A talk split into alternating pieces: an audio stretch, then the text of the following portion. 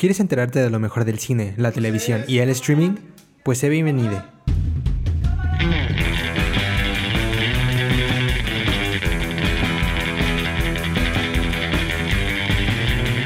Esto es Kino Podcast. Comenzamos.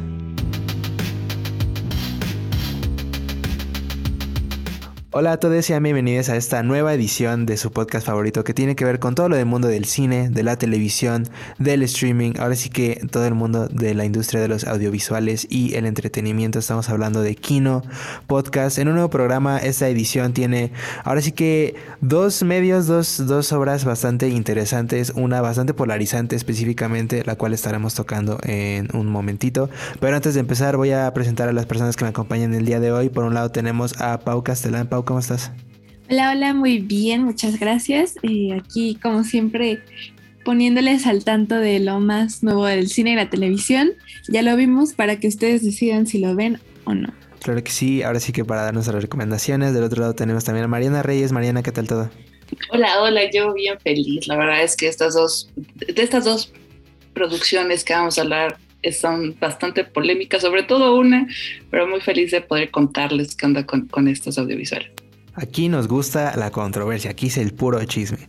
También tenemos aquí a Valeria Covarrubias. Vale, ¿qué tal todo? ¿Cómo estás? Hola, súper bien. Estoy súper emocionada de poder hablar sobre estas producciones, ya que se me hacen muy, muy interesantes. Y pues sí, emocionada. Claro que sí. Y por último, pero no menos importante, Silvana Flores nos acompaña también. Silvana, ¿qué tal todo? Hola, pues aquí una semana más hablando de pues de una serie y una película que justamente pues o sea, trajeron como un buen de cosas y como temas sobre la mesa para que pues nosotros lo discutamos aquí.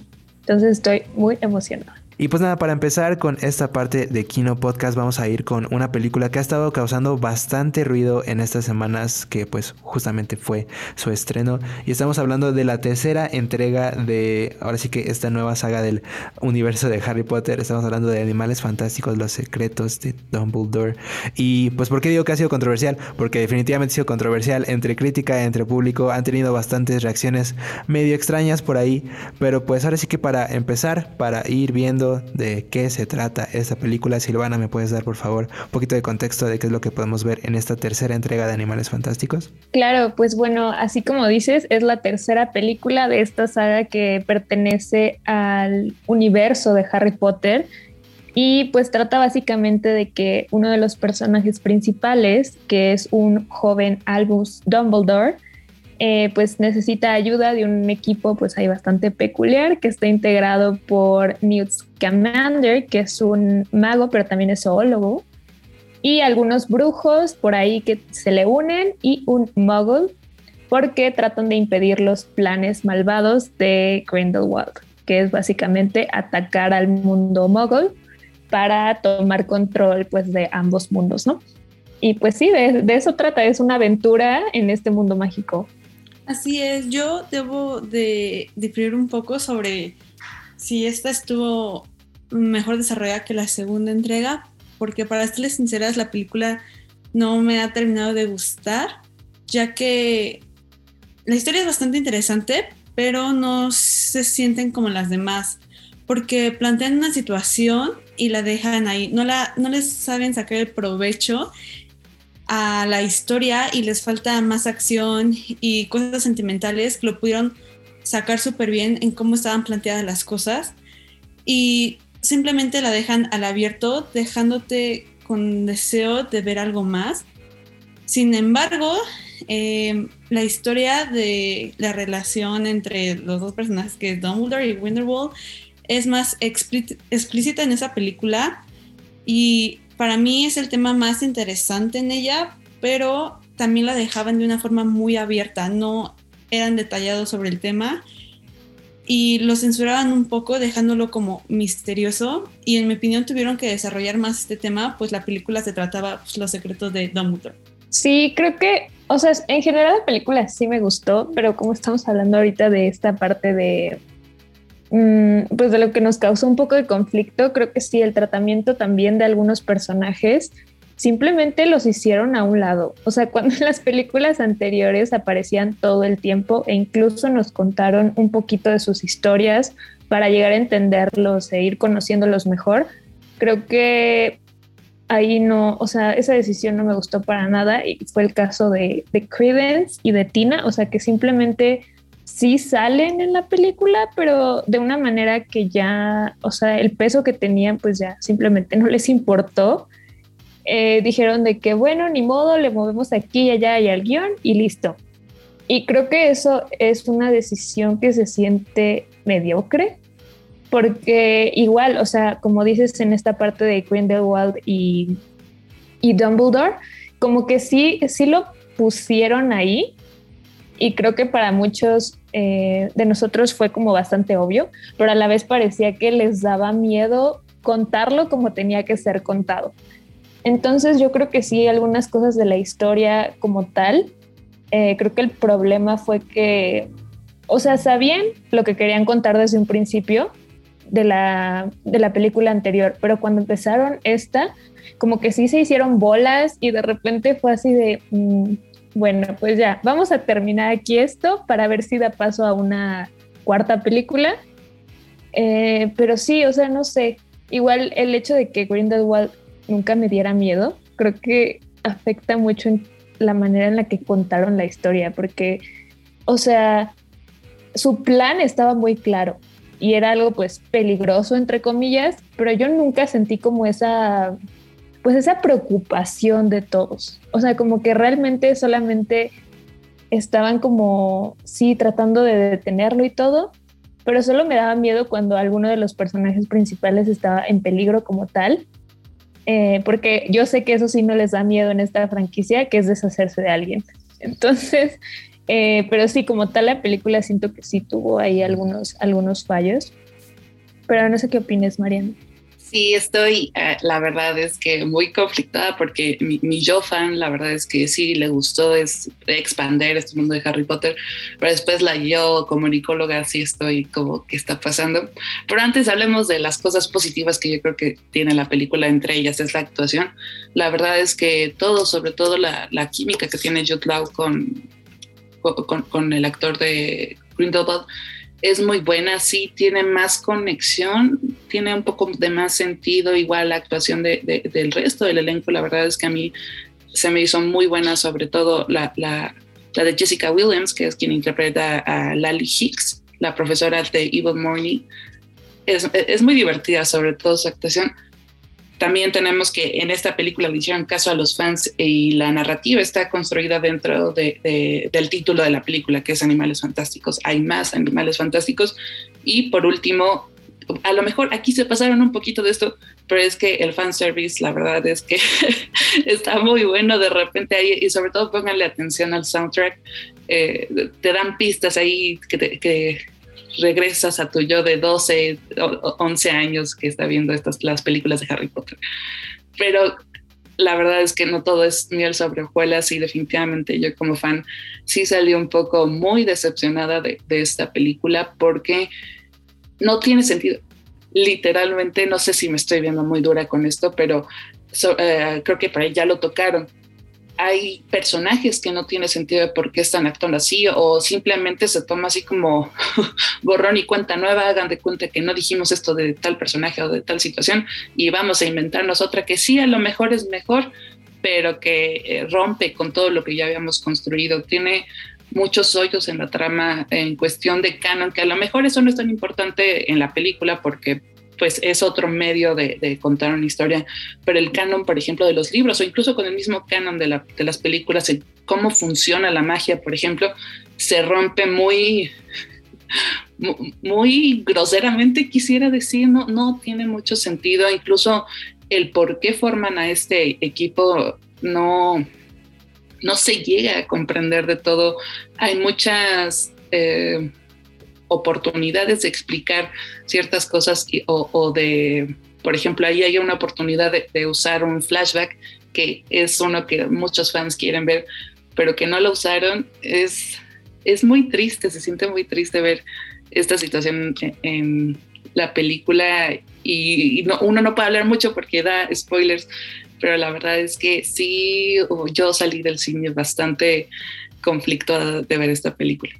Sí, estoy totalmente de acuerdo sobre los actores, sobre que les faltó un poco de desarrollo, simplemente trataron de borrar lo que ya se había planteado y se vio muy, muy marcado con los personajes de Tina, Queenie y Credence, cuando ellos son uno de los más importantes para la saga y que así siga como en su esplendor o que se siga desarrollando.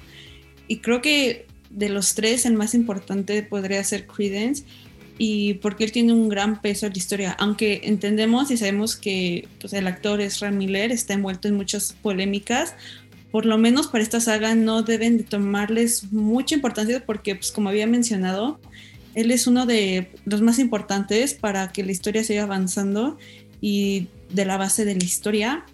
También hablando de los personajes, y creo que esto lo comentó Silvana sobre cómo en esta película Grindelwald no nos dio pues tanto impacto, tanto miedo como en las pasadas. Y es pues por el cambio de actor de Matt, de Matt Mikkelsen. Sí, él hizo un gran trabajo interpretando a este personaje, pero pues muchos fans extrañan a Johnny Depp eh, siento que interpretó el personaje de la mejor manera, sin embargo, eh, no es tan sentimental como lo habían sentido algunos fans por la ejecución del actor. Uno se encariña y poco a poco, mientras la saga se va desarrollando, te das cuenta cómo los actores van dando vida a estos personajes. Para unos fue de algo desgarrador este cambio, pero no hay que negar que Matt Mikkelsen hizo un gran trabajo y no le quitó esa chispa a Grindelwald. Pero también la presencia de Johnny Depp en la pantalla es lo que proyecta un personaje misterioso y oscuro como lo es Grindelwald, ya que él siempre ha hecho personajes de este tipo, mientras que Matt Mikkelsen ha actuado con personajes más variados. Sí, definitivamente una de las cuestiones más controversiales que ha tenido esta última entrega de pues el expandido universo de Harry Potter, pero pues les paso la palabra para ya ir cerrando con este Mariana, este Tú, tú, de las recomendaciones para que se vayan de este, lleno y nos digan si recomiendan o no recomiendan esta última entrega de Animales Fantásticos. Yo definitivamente estoy ahí conflictada, pero si disfrutas de, de, la magia, de si eres fan de Harry Potter, yo creo que sí la recomendaría, sobre todo teniendo en cuenta que eh, construye, amplía el mundo mágico, sobre todo ahí la parte de los duelos a mí se me hace considerablemente mejor que en Harry Potter. También los guiños hacia los fans, la verdad es que está muy bonito. Y la escena de las mantícoras, ya cuando la vean sabrán de cuál ahora está muy graciosa. Sí sales así como de qué está pasando, pero pues al final eh, amplía el mundo mágico. Entonces yo digo que sí es una recomendación. Sí, yo también la recomiendo porque tiene muchas cosas como muy bonitas que te hacen querer formar parte de este mundo mágico y si eres fan de Harry Potter, pues, o sea, puede que te guste más esta tercera parte justamente por todos estos eh, recuerdos de las otras películas y todas estas referencias entonces, yo creo que sí es importante también que si la van a ver, vean las otras dos, porque como que sí, si no las ves, entonces no tienes mucho contexto y no te va a gustar para nada, entonces pues mejor ve las otras dos y ya luego ves esta. Eh, y si de plano pues no quieres ver las otras dos, pues mejor no la veas. Pero sí, creo que tiene muchas cosas padres para, más que nada para los fans. Si eres fan de este mundo mágico, eh, sin embargo, si no has tenido mucho contexto sobre las historias, recomendaría no verla. Esperemos que en las siguientes entregas nos den pues una mejor historia y tener esperanza que, que salgan mejor. De mi parte, yo también estoy algo um, como confundido en si recomendarla o no, pero pues si la quieren ir a checar, está disponible en cines en este momento. Entonces, pues vayan a checar Animales Fantásticos, Los Secretos de Dumbledore y pues acabamos con la parte de cine y nos vamos rápido con la parte de televisión.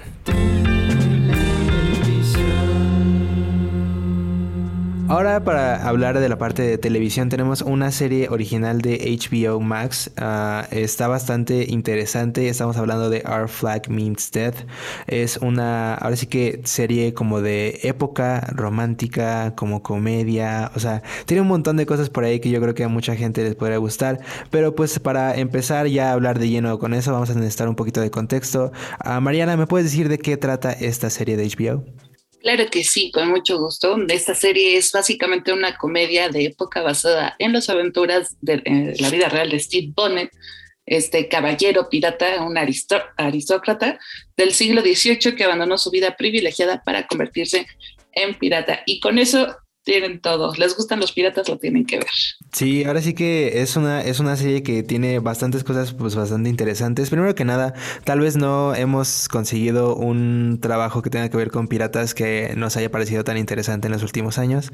Tal vez mucha gente vaya a voltear luego luego a cuestiones como Piratas del Caribe y esas cosas.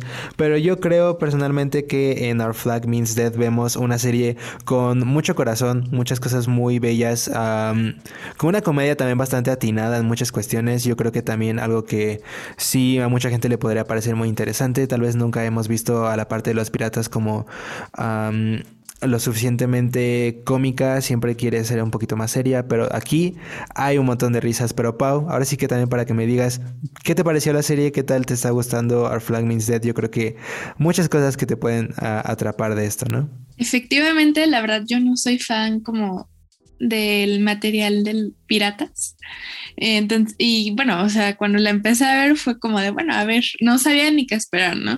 Y justamente eh, ya llevo algunos capítulos y todavía no sé bien qué esperar porque justamente es una serie muy em, fuera de lo común, por así decirlo, sobre todo por ser de piratas y los temas que toca. Y al principio es como que te saca de onda y ya va avanzando la historia y dices como de, pero, ¿por qué? O sea, ¿por qué no? O sea, tú quieres seguir sabiendo como que te quedas al filo del asiento porque, pues justamente no da giros que no te esperas, pero sí tiene varias cosas que, por ejemplo, en esto que fuera de lo común, no quiero spoilear ni nada, ¿no? Pero, por ejemplo, tiene cuestiones de género, de raza, de, pues, de traumas ahí, entonces como que ver eso en, el mundo de los piratas es algo extraño y justamente también va acompañado con algo de comedia. Entonces es un experimento que la verdad me llamó muchísimo la atención, pero no sé qué opinas, Marina. Sí, definitivamente. Yo, yo diría que es muy fresca. Este tipo de comedias no se ven mucho, sobre todo teniendo en cuenta que el tema de los piratas es un tema que ya, la verdad es que está bastante usado tenemos la franquicia de Piratas del Caribe, que ya lleva creo que cinco películas tocando este tema. Y lo que hace esta serie es literalmente darle un giro, lo hace una comedia romántica, porque eso hay que decirlo. Mis aplausos, la verdad, para los protagonistas, que es Reese Darby, que interpreta a Steve Bonnet, y Taika Waititi, que interpreta a nada más y nada menos que al Capitán Barba Negra o Edward Peach. ¿Y qué les digo de estos dos personajes? La verdad es que son increíbles dentro de su historia. los actores, de, literalmente yo me estaba muriendo de risa de repente ahí con las escenas. Es una comedia que muy divertida y también tiene sus momentos muy, muy bonitos. Eh, la inclusión que tiene esta serie, la verdad es que mis aplausos no, no se siente forzada, se siente natural. Y que sea una comedia, dentro de una comedia, con esto me refiero a que eh, Steve Bonnet, el protagonista, que es este señor de, alta sociedad que quiere ser pirata porque tiene una crisis de los 40. Está muy padre y justamente pues dentro de la historia pues es un pirata con chiste, porque literalmente no es pirata, es un intento de pirata y dentro de la historia se sabe. Entonces que literalmente tú te estés riendo con todos los otros personajes que lo rodean porque ves claramente que como pirata no funciona mucho, la verdad es que es muy divertido. Sí, la verdad es que yo lo que creo que más admiro de esta serie, lo que me parece mucho más este, interesante en, muchas cuestiones, es la parte de pues todo el cast, todo el elenco. Creo que hay talentos muy, muy grandes en esta parte. Ya mencionaste Mariana, a, Rhys Darby y a Taika Waititi. Yo creo que dos de los mm, nombres que más se mencionan en esta, en esta serie y también yo creo que igual de los dos como más reconocibles. Al menos de Taika Waititi, que ha tenido también un, montón de, ruido en estos últimos años. Pero también hay actores como Ewan Bremer, Joel Fry, que también ah, destacan bastante en sus pequeños papeles.